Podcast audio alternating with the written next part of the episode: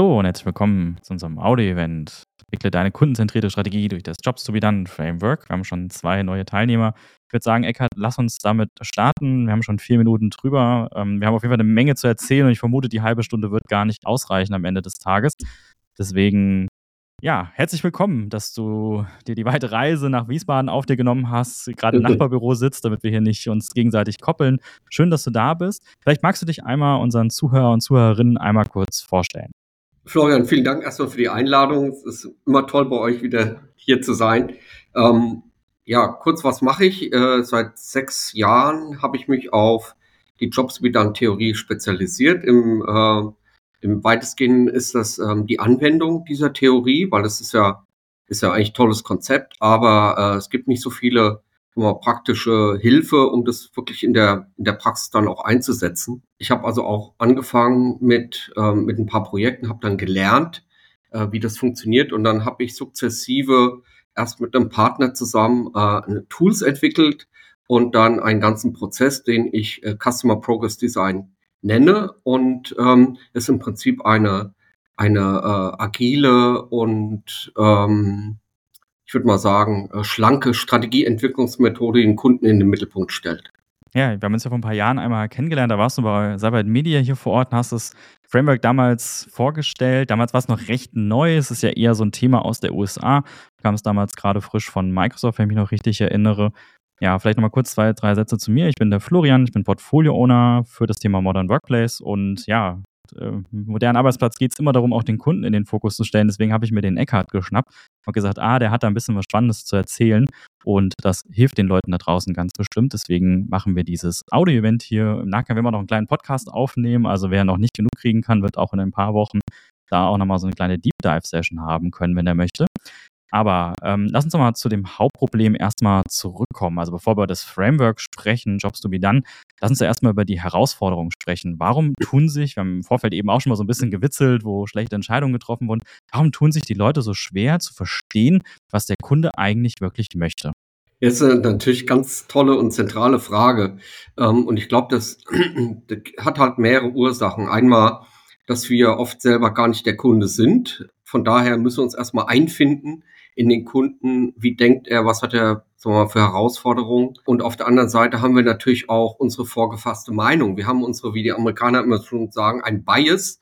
Das heißt, wir haben so eine Verzerrung, eine verzerrte Sicht der, der Realität. Und deswegen glaube ich, dass wir oft so mit Annahmen arbeiten. Also ich kenne ja auch so diese typische Arbeit, wir hängen mal hier so ein, so ein Canvas an die Wand und dann, äh, dann dokumentieren wir mal alles, was wir, was wir wissen über den Kunden. Und da sind halt doch sehr viele ähm, Annahmen dabei. Da sind vielleicht auch, Dinge dabei, die wir aus der eigenen Praxis kennen oder aus dem eigenen Leben.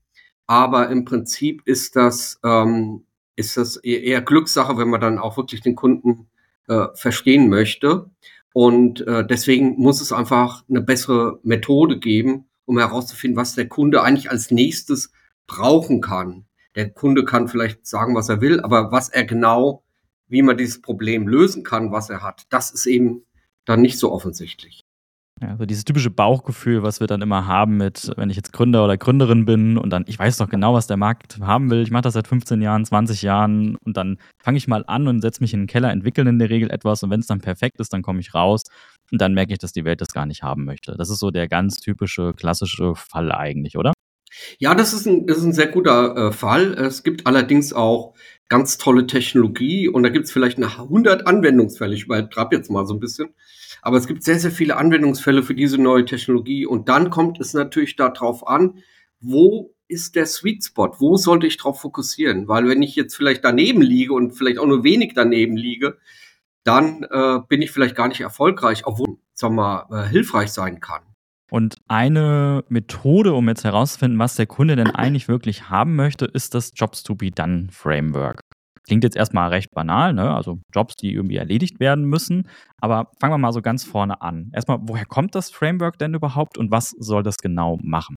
Das Framework kommt wie viele gute Ansätze aus, aus dem Management natürlich aus, aus den Staaten, aus den USA. Ähm, da hat vor vielen Jahren mal jemand herausgefunden, dass ähm, die Kunden Produkte kaufen, aus Gründen, die wir als Anbieter gar nicht kennen. Peter Drucker war das, der hat das mal gesagt. Äh, uh, people um, uh, um, oder, oder providers don't know uh, the reason why, why customers bought their product. Um, also zu uns, wir, wir haben irgendwie was im Sinn und, und denken, die, die Kunden kaufen es genau aus diesem Grund. Das ist aber oft gar nicht wahr. Und ähm, da wurde mal eine Studie gemacht mit ähm, einem, einer Fast-Food-Kette, das ganz bekanntes Beispiel für Jobs to be done, und äh, untersucht, warum werden diese Milkshakes überhaupt gekauft. Und da ist herausgekommen, dass die Leute ähm, einen morgendlichen, langweiligen äh, äh, Trip zur Arbeit haben und sich da einfach unterhalten wollten und ein bisschen auch was im Magen haben. Und äh, andere Produkte waren einfach nicht so gut, wie zum Beispiel der Bagel oder die Banane oder ein Snicker sowieso nicht. Ja, hat man immer ein schlechtes Gewissen. Und äh, dieser Milkshake, äh, der hat einfach super da auf diesen Job gepasst, der da erledigt werden musste. Ähm, und dann noch mit einem dünnen Strohhalm. Das heißt, du hast also sehr viel, sehr lange was davon. Äh, hast eine Hand am Lenkrad, die andere hast du am, am Milkshake. Und äh, da hat dieser Milkshake super einfach funktioniert, äh, die, diesen Job zu erledigen. Am Nachmittag interessanterweise hat eigentlich dasselbe Produkt, äh, vielleicht in einer kleineren Packungsgröße, äh, einen anderen Job, nämlich wenn der Vater äh, keine Zeit für seinen Sohn hat, mit ihm Fußball zu spielen, dann geht er zu McDonald's und dann sagt er, okay, da kriegst du halt hier einen Milkshake als, als, ja, als, als, als Ersatz sozusagen, dass ich keine Zeit habe. Also wir sehen hier auch wiederum äh, den, den Fall, dass ein Produkt mehrere Kundenjobs bedienen kann. Das ist ja auch schon sehr weit um die Ecke jetzt gedacht. Also, wenn ich jetzt an Lebensmittel denke, wie jetzt eben so ein Drink, dann denke ich ja so, okay, der soll satt machen, eigentlich soll er den Job erfüllen oder er soll mich irgendwie glücklich machen, weil ich jetzt im Sommer eine Erfrischung haben möchte.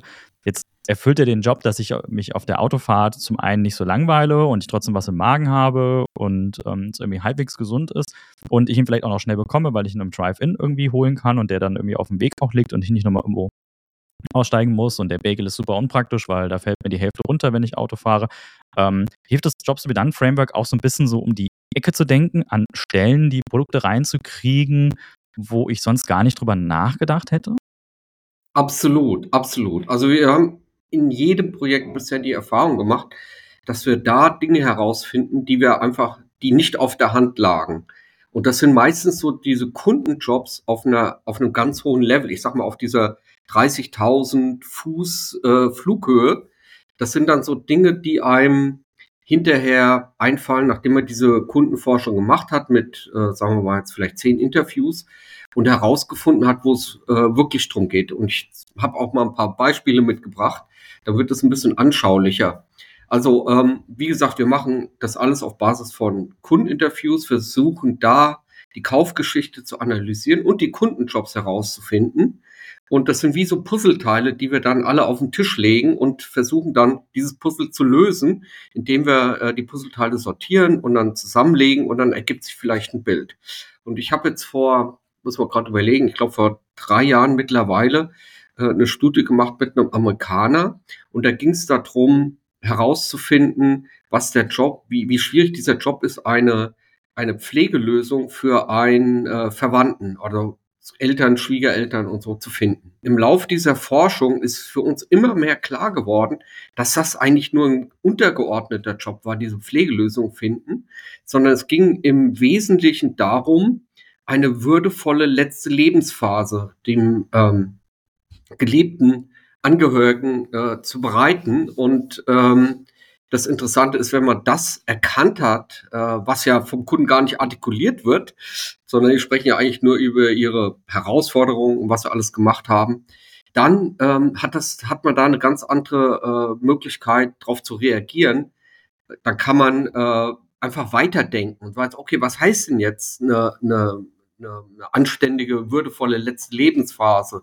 Äh, da geht es nicht nur um die Unterbringung, da geht es auch um die, äh, dass man den, den Menschen einen, eine, eine Aufgabe wiedergibt, einen, einen Zweck wiedergibt, weil die verlieren das ja oft, wenn die jetzt irgendwie abgeschoben werden ins Altersheim, haben die auf einmal gar keine Funktion mehr, keinen Zweck mehr, keinen Tagesablauf und solche Dinge. Und mit diesem, wie gesagt, diesem Zweck, diesem äh, Purpose im Hintergrund, da weiß man dann, okay, was braucht, was braucht man da eigentlich? Was, sollte man da eigentlich liefern. Und das haben wir aber auch im B2B-Bereich, haben wir auch viele interessante Dinge gefunden, die so der Kunde gar nicht äh, von sich aus äußern kann oder gar nicht äußert. und äh, auf die man dann kommt, wenn man diese Puzzleteile anschaut. Es brennt natürlich auf der Zunge zu sagen, okay, wie macht man das denn? Wie kommt man jetzt da drauf? Aber lass uns mal ganz vorne starten in diesem kompletten Prozess. Das Jobs to be Done Framework, so wie du es auch definierst und auch mit den Kunden interagierst, hat fünf Phasen. Lass uns diese fünf Phasen doch einfach mal kurz durchsprechen, um dann auch zu verstehen, okay, wie komme ich denn eigentlich am Ende dazu, das auch herauszufinden? Und ähm, die erste Phase, hattest du gesagt, zu mir im Vorfeld, ist der Projektrahmen. Klingt jetzt erstmal recht einfach, aber beschreib doch trotzdem mal ganz kurz, was man denn da überhaupt erstmal definiert. Genau, es ist ja wichtig, dass man erstmal weiß, wo ist überhaupt der, der, der Startpunkt meiner, meiner Kundenforschung oder meiner Strategieentwicklung. Und äh, da kommt es ja darauf an, dass man in das Projekt die richtigen äh, äh, Probanden einlädt für die Interviews. Und deswegen ähm, versuchen wir also in dieser ersten Phase erstmal herauszufinden, was wissen wir, was wissen wir als, als Organisation, können wir das dokumentieren und äh, was wissen wir eigentlich nicht und wo sollten wir eigentlich forschen und ähm, entwickeln dann daraus das Kundenprofil, also das Profil der, der Menschen, die wir einladen zu den Interviews. Äh, ich habe gesagt Kundenprofil, ich meine natürlich Probandenprofil. Äh, und das sind dann äh, Dinge wie, äh, wir versuchen sagen wir mal, Diversität zu haben in der Forschung. Also wir haben jetzt vielleicht verschiedene Geschlechter, Alter, Geografie, wo auch immer und haben auch eine bestimmte Tiefe. Das heißt, wir laden auch nicht nur jetzt nur eine Person aus, aus dieser, mit dieser Demografie, sondern mehrere. Das heißt, wir versuchen so eine bestimmte Breite zu haben und eine bestimmte Tiefe. Und äh, das Kriterium, nachdem wir die Menschen so im, Grunde nach auswählen sind, was haben die gekauft? Also wir wollen ja diese Evidenz haben, dass die versucht haben, Fortschritt zu machen und sich da ein neues Produkt oder eine Dienstleistung besorgt haben und das dann untersuchen. Das ist dieser allererste Schritt. Dann werden äh, die Probanden eingeladen. Wir machen das immer in einem Sprint. Das heißt, wir versuchen das innerhalb von ein oder zwei Wochen abzuhandeln. Äh, ich habe jetzt im Rekord, muss ich sagen, äh, für mich selber aufgestellt, sieben Interviews am einen Tag durchgeführt und auch ausgewertet. Und ähm, das ist halt ein Vorteil, sagen wir unserer Methode, dass wir sehr, sehr strukturiert vorgehen. Bei der Auswertung ähm, zu, im, im, ähm, im, zweiten Schritt, äh, wenn wir die Interviews durchführen, nutzen wir einen Canvas, der nennt sich The Wheel of Progress. Und so ein Wheel of Progress kann man sich vorstellen, wie so eine, äh, wie so eine Struktur auf einem, ja, auf, auf, auf so einem Canvas, auf so einem Poster.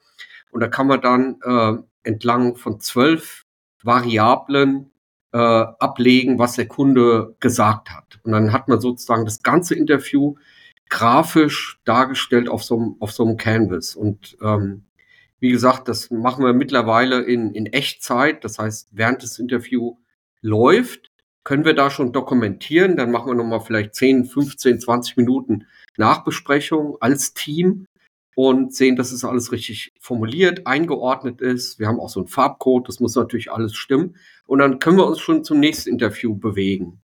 Und äh, so versuchen wir da möglichst viele Interviews abzuarbeiten. Und wenn wir damit fertig sind, kommen wir zum dritten Schritt. Das ist dann das Aggregieren der Interviews. Das heißt, alles, was wir gefunden haben, diese zwölf Variablen, wir nennen die zwölf Elemente, die kopieren wir dann einfach weiter und sortieren die, wie ich vorhin gesagt habe, das ist so ein Puzzletisch, wo wir alle Puzzleteile draufwerfen, die dann sortieren, werden erstmal geclustert nach den Elementen und dann werden sie generalisiert. Und da sehen wir schon manchmal, hey, hier ist von acht, acht von zehn Leuten haben das gesagt, haben das Problem. Da sehen wir auch schon die, diese Muster und Schwerpunkte. So, und wenn wir damit fertig sind, ein bisschen mehr aufwendiger, als ich es jetzt darstelle. Dann gehen wir zum vierten Schritt. Das ist die Priorisierung der Kundenjobs. Ganz einfach. Nicht alle Kundenjobs sind gleich sinnhaft für uns oder auch für den Kunden, sagen wir, die anzugehen. Und da haben wir einfach eine, so eine Benefit-Matrix oder Nutzwertanalyse, heißt es, glaube ich, auf Deutsch, ähm, und bewerten jeden Kundenjob nach vier Kriterien, ob die, ob der jetzt für den Kunden viel Sinn macht, oder auch für uns als Unternehmen Sinn macht, ob der lukrativ ist und, und können dann so eine Rangfolge bilden. Und dann können wir noch diskutieren, äh, sagen wir mal, die Top 5, auf welche dieser Top 5 Jobs wollen wir uns denn bewerben. Und im letzten Schritt nehmen wir die aggregierten Daten und die priorisierten Kundenjobs und äh, die werden also wieder auf einen Canvas abgelegt. Ich, ich sage mal, das ist wie eine Programmierung eines Flugcomputers im Flugzeug. Wir haben die Daten, wir haben den Canvas, werden einprogrammiert und dann können wir entlang der vier Phasen, durch die der Kunde geht, um Fortschritt zu machen, eine Strategie entwickeln. Das sehe ich so als, als Sinn eines, einer Unternehmung auch an, äh, dass das Ganze ein zusammenhängendes Gebilde ist. Dass wir nicht nur sagen, hey, wir haben hier ein tolles Produkt, sondern dass wir dem Kunden auch helfen, diesen Kaufprozess äh, durchzugehen, der eigentlich noch nicht mal beim Kauf anfängt, sondern beim Bewusstwerden, dass ich überhaupt ein Problem habe und den Kunden da ermutigen kann, erstmal zu starten und dann durch jeden Schritt durchzugehen, bis ich dann eine neue äh, Lösung habe. Das ist dieser Fortschritt, von dem ich anfangs gesprochen habe. Das ist, was wir als Unternehmen unterstützen wollen. Also alles ist äh, 100% transparent. Wo kommen die Daten her? Wie sind die verarbeitet worden? Jeder kann darauf zugreifen. Es gibt keine Präsentation mehr, wo irgendwelche Research Findings abgelegt sind in irgendwelchen PowerPoint-Files oder an irgendwelchen Pinwänden oder so, sondern das ist immer auf so einem, auf so einem Mural-Board, was wir benutzen und ist für jeden 24-7 zugreifbar. Jetzt hast du gesagt, so relativ einfach, diese Kundeninterviews durchzuführen. Ich weiß damals, ich habe ja auch eine Schulung mal bei dir gemacht vor ein paar Jahren. Das war eigentlich so die herausforderndste Tätigkeit am Ende des Tages, die richtigen Fragen zu stellen. Wie, wie kommt man denn am Ende dazu, auch wenn ich den Rahmen jetzt festgelegt habe, die richtigen Fragen zu stellen? Also ähm, ich weiß, dass gerade, es gibt ja ganze Bücher, wenn man jetzt so an den Mom-Test zum Beispiel denkt, genau. äh, wie schwer es ist, Leute die richtigen Fragen zu stellen, um eigentlich herauszufinden, was man wirklich möchte. Das ist in der Tat äh, eine Sache, wo viele scheitern. Äh, nicht nur, äh, ich weiß nicht, welche Fragen ich stelle oder ich bin nach zehn Minuten schon durch. Äh, es ist einfach oft mal überhaupt die Hürde, Interviews zu machen, sich, ich sag mal, aus dem Fenster zu lehnen und zu sagen, ich mache jetzt ein Interview mit jemandem. Das ist vielen Leuten gar nicht angenehm. Aber ich kann es nur wirklich empfehlen. Es gibt auch Leute, die machen das besonders gut oder man kann es natürlich auch outsourcen, das ist ganz klar. Aber ähm, so als Grundstruktur dient eigentlich oder könnte dieses Wheel of Progress äh, genutzt werden, weil das schon eine Struktur hat, weil das äh, zum Beispiel diese ähm, die ähm, Events, die wir äh, versuchen herauszufinden, dass man die ableiten kann. Man hat also eine Struktur vor Augen, äh, was man eigentlich herausfinden will, die ähm, Einschränkungen, die so in der ganz zentral in der Mitte sind, ist so wie so ein Wagenrad und wenn das, wenn die Narbe vom Rad nicht gut geschmiert ist, dann dreht sich dieses Fortschrittsrad nicht gut. Äh, dann haben wir natürlich auch viele, sagen wir mal, emotionale Dinge, positive, negative äh, Gedanken und Emotionen legen wir auch ab. Die Kundenjobs mit ihren Pains und Gains. Also eine ganze äh, Menge können wir schon mal herauslesen aus der Struktur des Wheel of Progress. Aber trotzdem würde ich empfehlen, sich darauf vorzubereiten. Was wir haben, ist einfach so ein elektronisches Kartenset, was man so auf dem Handy haben kann oder vor sich auf dem, äh, auf dem Laptop oder auf dem Tablet. Und dann kann man so durch die Fragen so durchscrollen. Und man kann, kann immer auch wieder einen Knopf drücken, da kommen wir zum Wheel of Progress zurück und dann drückt man einfach in den Bereich, in dem man jetzt zum Beispiel noch nicht viel gehört hat und kriegt dann ein paar Fragen präsentiert. Das ist, sind so, ich sag mal, Hilfestellungen für jemand, der, der da anfangen möchte. Bietet sich natürlich auch immer wieder eine Schulung an und, und Übungen machen und vor allen Dingen auch, äh, du hast Interview führen als Herausforderung genannt. Das Auswerten ist natürlich auch noch eine Herausforderung. Also einmal zu die, diese Audioinformation, die man bekommt, dann auch umzusetzen in diese zwölf Elemente. Aber das kann man alles erlernen. Und äh, vielleicht darf ich das gerade noch sagen. Wir haben jetzt gestern die Beta-Version einer ähm, künstliche Intelligenz basierten äh, Companion-Software vorgestellt. Die kann einem helfen, diese ähm, Interviews zu analysieren und diese zwölf Elemente herauszufinden und dann auch auf das Wheel of Progress äh, zu projizieren. Das empfehlen wir natürlich on top von einer, sagen wir mal, mehr formellen Ausbildung. Aber man kann es im Prinzip sich auch so, äh, sagen wir mal, aneignen oder ein Online, wir haben einen Online-Kurs auf Deutsch, kann man auch machen. Aber das ist also sich jetzt nur auf die Fragen zu fokussieren, äh, ist nicht hilfreich, wenn man bestimmte Ergebnisse rausziehen möchte. Und deswegen ist es auch wichtig, dann also zu verstehen, was hat der Kunde gesagt und wie, wie kann man das einordnen. Vielleicht nochmal so ganz kurz so ein Deep Dive bei der Auswertung. Ich stelle mir das sehr schwer vor. Also, wenn ich jetzt 50, 100, 200 Leute interviewe und dann kriege ich eine Menge, Menge Datensätze zurück, gerade wenn diese Interviews auch länger als fünf Minuten dauern. Da wird eine Menge gesprochen, vielleicht auch sehr ausschweifend geantwortet von den Leuten. Das sind ja keine ganz klassischen Ja-Nein-Antworten, wo man sagt, würdest du das, äh, findest du gut, etc., sondern ähm, da kommen ja sehr viele Stories wahrscheinlich auch zurück. Ähm, genau. Wie genau kriegt man denn jetzt am Ende des Tages auch diese Informationen aus diesen vielen Antworten so transformiert, dass ich sie am Ende auch mit den anderen Probanden und Probandinnen vergleichen kann? Ja, das, das ist so ein Riesenproblem der Marktforschung bisher gewesen, dass man sag mal, verschiedene Interviews gar nicht miteinander kombinieren konnte, weil wie, wie soll man sowas machen?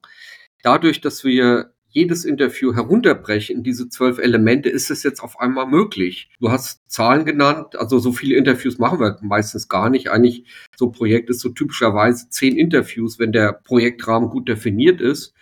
Und äh, pro Interview kriegen wir raus so zwischen 70 und 130 Elemente.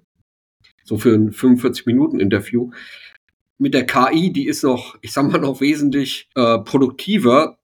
Da kriegt man viel mehr Elemente raus, sind auch manchmal Dupletten da. Ist halt eine KI, die, ja, die, die interpretiert das vielleicht noch ein bisschen anders. Aber ähm, im Endeffekt äh, können wir halt die, Inter äh, die Interviews dann kombinieren, wenn wir dann diese einzelnen Statements, die wir halt auf so, auf so kleine ähm, Notizen abgelegt haben, elektronisch oder auch am, am Canvas, die können wir dann kombinieren.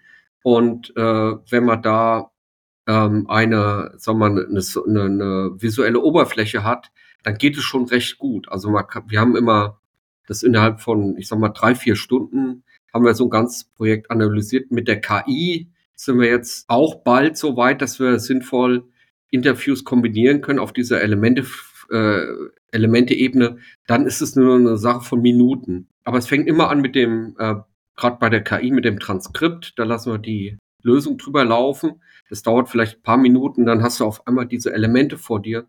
Im nächsten Schritt projizieren wir die auf die, auf das Wheel of Progress, können die nochmal bearbeiten, können die nochmal verschieben, können nochmal neue dazu hinzufügen äh, und dann drückt man einfach nur einen Knopf und dann wird das ganze, äh, das ganze Interview rübergeschoben im Mural und wird dann, da kann man sehen, wie die einzelnen Elemente so langsam aufpoppen und da kann man die dann weiter verarbeiten. Ja, spannend. Das, ich glaube, die KI wird da bestimmt auch viele Möglichkeiten liefern, auch schneller zu Ergebnissen zu kommen und vor allem auch Zusammenhänge vielleicht zu identifizieren, die man selber so gar nicht gesehen hat. Da kommen ja schon sehr viele Datensätze raus. Also klar, wenn du sagst, du sprichst vielleicht nur mit zehn Leuten, das klingt nicht so viel, aber wenn ihr da teilweise 70, 80, 100 Datenelemente rausbekommt, ähm, in diese zwölf Elemente einsortiert. Das sind ja dann auch schon ganz schnell mal 700 bis 1000 verschiedene ja, Datenfragmente, die man irgendwie hat. Und das wird schon sehr unübersichtlich dann auch für einen. Und ich kann mir vorstellen, eine KI wird da bestimmt auch andere Rückschlüsse ziehen als man selber vielleicht. Da gibt es immer noch so ein bisschen das Bauchgefühl, das Marktwissen, was man in dem Moment da dann auch hat. Mhm. Äh, und einfach den richtigen Riecher, den man wahrscheinlich auch braucht. Vielleicht jetzt aber auch nochmal eine Frage in die Richtung, wenn ich jetzt diese Iteration durchgelaufen habe, ich habe diese fünf Phasen, jetzt habe ich meinen Job oder auch die Jobs, äh, die vielleicht rausgekommen sind, auch identifiziert. Ähm, jetzt entwickle ich oder baue vielleicht mein Produkt darauf aus oder mein Marketing. Im Zweifel habe ich das Produkt ja vielleicht auch sogar schon gehabt, sondern habe es vielleicht nur falsch positioniert. Ähm, mhm. Wie sieht es denn danach aus? Gibt es irgendwie so eine Art Iterationsphase? Validiere ich das nochmal oder ist mhm. eigentlich sozusagen der Erfolg, den ich danach habe, hoffentlich zumindest eigentlich schon die Bestätigung danach. Also gibt es irgendwie so einen agilen Ansatz? Mache ich das so einmal alle halbe Jahr, ja, um das wieder zu validieren? Oder gibt es einfach nochmal eine zweite Phase? Was, was mache ich sozusagen, wenn ich meinen Job identifiziert habe? Ja, also ich würde gerade noch mal einen Schritt zurücktreten. Äh, wie, wie können, wie tun wir überhaupt die, die Jobs äh, identifizieren? Wie gehen wir überhaupt damit um? Das ist, glaube ich, erstmal die erste Frage. Und äh, die zweite Frage ist, was mache ich dann damit? Also nochmal zurück zur ersten Frage wenn wir ähm, diese Interviews machen und diese Jobs wir dann herausfinden auf verschiedenen Leveln, also es kann was sehr Mechanisches sein, sagen wir mal, ich lege etwas ab, ich rechne etwas aus und es kann halt auf einer höheren Ebene sein, wie wir ja vorhin schon besprochen haben. Dann bilden wir das erstmal ab auf einem, äh, auf einem Mural Board in Form einer Job Map, nennt sich das. Und diese Job Map, äh, das ist, kann man sich vorstellen, wie so eine Hierarchie von Kundenjobs. Das heißt, die unten, die unten sind am unteren Spektrum, des, des Levels, die zahlen ein auf die darüberliegenden Jobs. Also die setzen sich, die darüberliegenden Jobs, die setzen sich zusammen aus den darunterliegenden Jobs bis ganz oben, bis man den hat, sagen wir, auf allerhöchster Ebene. Das ist einmal so eine Hierarchie, die man baut und dann ähm, kann man auch die Jobs in so einer Sequenz ablegen. Wie geht denn der Kunde normalerweise sequenziell durch, um diesen Fortschritt zu machen, von links nach rechts? Das heißt, man hat diese zwei Dimensionen an, an Jobs.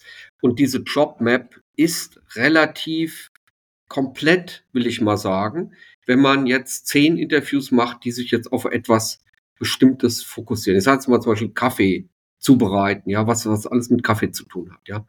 Dann äh, ist das relativ stabil, diese Jobs. Was aber nicht so, ich sag mal, straightforward Waterfall-mäßig ist, ist das, wie erledige ich diese Kundenjobs? Und da kommt natürlich dann das Bauen von Prototypen. Also erstmal bauen wir eine, eine Value Proposition und überlegen, welche Produkte, welche Services könnten überhaupt diesen Job erfüllen welche Features könnten die diese sogenannten Gains erzielen, welche könnten diese Pains eliminieren?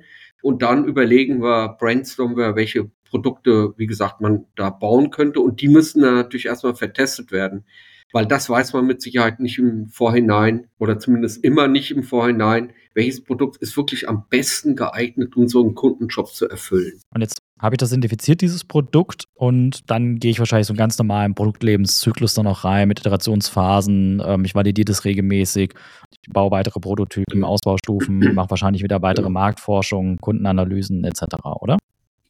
Ja, diese Kundenforschung sollte man mit Sicherheit auch des Öfteren machen, weil sich gerade diese die Kundenjobs auf unterer Ebene, die dann eher produktbezogen sind, sich auch verändern um einfach zu sehen, was, wo hakt's eigentlich jetzt mit diesen neuen Produkten, wo kann man noch etwas verbessern. Auf einer höheren Ebene sind diese Jobs äh, produktunabhängig. Ja, also ähm, das ist dieses Produktagnostische. Äh, ich kann ja Musik hören. In der, in der Vergangenheit haben wir Schallplatte gehabt, dann CD, dann äh, MP3-Player und jetzt Streaming. Ja, also es ist immer noch der gleiche Kundenjob, Musik zu genießen und äh, deswegen sollte man vielleicht auch sehen, was könnte man jetzt als nächstes dann anbieten, was diesen Kundenjob des Musikgenießens ja erledigen könnte. Und deswegen sollte man das auf jeden Fall äh, regelmäßig machen und dann natürlich auch die Produkte äh, nochmal in Frage stellen, nochmal vertesten äh, mit neuen Dingen, die man da vielleicht anbieten könnte. Ja, das ist ein sehr schönes Beispiel mit dem Thema Musik hören. Da ist, glaube ich, auch, da merkt man auch, wenn man mal so ein bisschen drüber nachdenkt, okay, ja, mein Job ist vielleicht Musik zu genießen, aber dann gibt es wahrscheinlich auch ganz viele Sidejobs, wie der sich zum Beispiel auch das Ganze unterwegs genießen will oder im Auto oder äh, vielleicht die Bandbreite auch genießen möchte, ohne dass ich die Musik jetzt in der Schallplatte daheim in der Kiste habe, sondern ich möchte es vielleicht auch on, uh, on to go hören oder ich möchte die komplette Musik, die es gibt, also Spotify, Apple Music etc. auch hören können. Und da entwickeln sich dann wahrscheinlich auch diese Maps so ein bisschen zusammen oder da ist diese Hierarchie, die du meintest, wahrscheinlich auch so ein bisschen dahinter, um dann auch zu verstehen, okay, welches richtige Produkt löst denn mein Need, den ich am Ende des Tages habe, auch wirklich. Genau. Also das ist auf jeden Fall ein sehr, sehr wichtiger Punkt, dass wir das verstehen. Wie sieht diese wie sieht dieser Zyklus, dieser nächste Zyklus für den Kunden aus? Wie könnte der aussehen? Und das kriegen wir interessanterweise, wenn wir also Jobs mit Interviews machen, fragen wir auch immer, ähm, suchst du bereits nach etwas Neuem? Hast du oder hast du schon mal drüber nachgedacht, etwas Neues zu kaufen, was vielleicht das Produkt-Experience erweitert oder, oder gar ein ganz neues Produkt? Und da finden wir auch manchmal in den Interviews heraus, dass Leute sich bereits auf den Weg gemacht haben, ähm, in diesen nächsten Upgrade-Zyklus reinzugehen, ohne jetzt äh, theoretisch in die Zukunft zu fragen. Also irgendwelche Fragen hinsichtlich äh, der Zukunft. Was würdest du tun? Was hast du vor? Würdest du dies und jenes kaufen? Das vermeiden wir natürlich. Aber wir können natürlich rückwärts gefragt fragen, ob Leute sich schon auf den Weg gemacht haben. Und ähm, deswegen ist es also wichtig zu verstehen, dass es, dass wir hier immer mit um dass es hier immer um Zyklen geht, durch die Menschen durchgehen. Ja, sehr spannend. Ich hatte es am Anfang schon angedeutet, wahrscheinlich werden wir nicht genug Zeit haben, ganz tief reinzugehen. Ich könnte jetzt noch ganz viele Fragen stellen, wie einzelne Phasen funktionieren und äh, wir könnten bestimmt auch noch ganz viele Beispiele von dir aus deinem Leben holen, äh, von Dingen, die du erlebt hast. Dafür reicht leider die Zeit aber nicht. Aber ein letztes Element würde ich gerne noch mit aufgreifen. Jetzt bin ich vielleicht angefixt durch das Jobs to be done Framework und sage so, hey, das löst genau das, was ich lösen möchte. Ähm, ich muss da jetzt mal einsteigen. Vielleicht kannst du noch mal so ein bisschen mitgeben, vielleicht auch ein bisschen Eigenwerbung machen. Wie komme ich denn jetzt auch dahin? Also was muss ich tun, damit das, was du jetzt gerade alles erzählt hast, am Ende des Tages auch machen kann? Mhm. Ja, das, äh, das ist eine tolle Frage. Äh, äh, es ist, ich mache das ja jetzt schon seit über sechs Jahren. Ich habe äh, von Jobs dann das erste Mal 2016 gehört, habe Clayton Christensens äh, Buch Competing Against Luck, das ist so diese Jobs to be done Bibel, äh, mit übersetzt ins Deutsche ähm, und habe die, diese ganze Erfahrung, die ich damit gemacht habe, insbesondere mit der Anwendung des Jobs to be done Frameworks, äh, das gebe ich natürlich sehr, sehr gerne weiter. Ähm, das, äh, sagen wir mal, äh, einfachste Angebot wäre hier einfach, ich habe mit äh, Safari Consulting einen Online-Kurs entwickelt äh, auf der Iversity von, von Springer. Äh, das wäre eine Möglichkeit. Äh, das dauert allerdings etwas länger, weil man das im, im eigenen, äh, sagen wir, in der eigenen Geschwindigkeit durchgeht äh, ähm, und man kriegt auch nicht so das Coaching, was man jetzt bekommt, wenn man, äh, wenn man mich jetzt bucht und sagt, okay, wir machen jetzt, wir haben jetzt hier ein Projekt und würden gerne mal Jobs dann anwenden und eine Methode mit dem Customer Progress Design, dann äh, habe ich ein Angebot, dann kann man äh, mich da buchen und dann können wir zusammen das entweder ähm, so machen, dass wir Leute ausbilden und die mit mitarbeiten im Projekt oder dass es komplett outgesourced wird. Es gibt Firmen, die, Firmen, die sagen, ich möchte gerne Jobs wieder machen, aber habe einfach nicht die Ressourcen, da einfach mitzuarbeiten. Äh, und dann können wir das auch selbstständig machen. Der Kunde wird natürlich immer an bestimmten Punkten mit eingebunden ähm, dass er immer weiß, ähm, wie Stand der Dinge ist und welche Kundenjobs sind. Und die Entscheidung, auf welche Kundenjobs man sich be bewirbt, ist sowieso immer eine Sache, äh, auf die man, äh, mit der man ganz stark mit dem, ähm, mit dem Kunden zusammenarbeiten muss. Ähm, hat sich immer herausgestellt, dass diese Moderation, äh, diese, auf welchen Kundenjob wollen wir uns bewerben, Sinn macht, wenn sie von außen kommen, weil ich oder andere haben da überhaupt kein Interesse an dem, an dem Ergebnis. Also ähm, das ist möglich. Also wie gesagt, Schulung, die ganzen Tools, äh, das kriegt man alles über mich, das ganze Mural-Board, wenn man das so machen möchte. Und, äh, und ich helfe da gerne mit, äh, das zu kreieren dann. Ja, das ist doch schon mal ein Ansatz auf jeden Fall dahinter. Eckart, vielen herzlichen Dank. Wir haben leider die Zeit auch schon so ein bisschen gerissen. Ich hoffe, ihr seid so ein bisschen angefixt und habt ein bisschen was mitgenommen. Ihr habt auf jeden Fall einen Überblick bekommen, was das Jobs to be done Framework ist und was es vor allem auch nicht sein kann an der Stelle. Ähm, ja, die Kundenbedürfnisse herauszufinden nicht, ist nicht ganz so einfach. Da werdet ihr bestimmt auch alle schon mal ein bisschen drüber gestolpert sein kommt ja immer wieder ein bisschen vor. Da erzählen die Kunden einem ja auch immer alles Mögliche und es ist nicht so einfach, das dann auch am Ende des Tages ein richtiges Produkt zu mappen. Wenn man mal so ein bisschen googelt da draußen, findet man sehr viele Produkte, die ja äh, gar keinen Sinn ergeben haben oder am Ende gar keinen Kundenjob erfüllt haben. Das sollten wir auf jeden Fall alle gemeinsam vermeiden und das Jobs be Done Framework ist auf jeden Fall ein Element dazu, damit ihr an den richtigen Themen für eure Kunden arbeiten könnt. Wenn ihr mehr darüber erfahren wollt, schreibt uns beiden doch gerne über LinkedIn einfach mal an und gebt uns gerne Feedback zu der Folge hier. Wollt ihr nochmal so einen Deep Dive haben? Hat euch eine bestimmte Phase vielleicht ganz besonders interessiert und wollt da nochmal tiefer einsteigen? Oder ihr folgt dem Rat vom Eckhard einfach und geht einfach direkt auf ihn zu und ähm, holt euch eine Schulung bei ihm und steigt in das Thema nochmal tiefer ein. Aber auch dann würde mich sehr interessieren, ähm, wie ihr dann damit fortgefahren seid und welche Erfahrungen ihr gemacht habt. Da freue ich mich auf jeden Fall drüber, wenn das Ganze hier auch einen Sinn und Nutzen bei euch erzeugt hat. Ansonsten, Eckhard, vielen herzlichen Dank, dass du dir die Zeit genommen hast. Vielen Dank an die Zuhörer und Zuhörerinnen, dass ihr euch die Zeit genommen habt. Und ja, ich kann nur noch sagen, wunderschönen Tag euch allen und ich hoffe, ihr habt was mitgenommen. Vielen Dank, Florian. Gerne. Tschüss.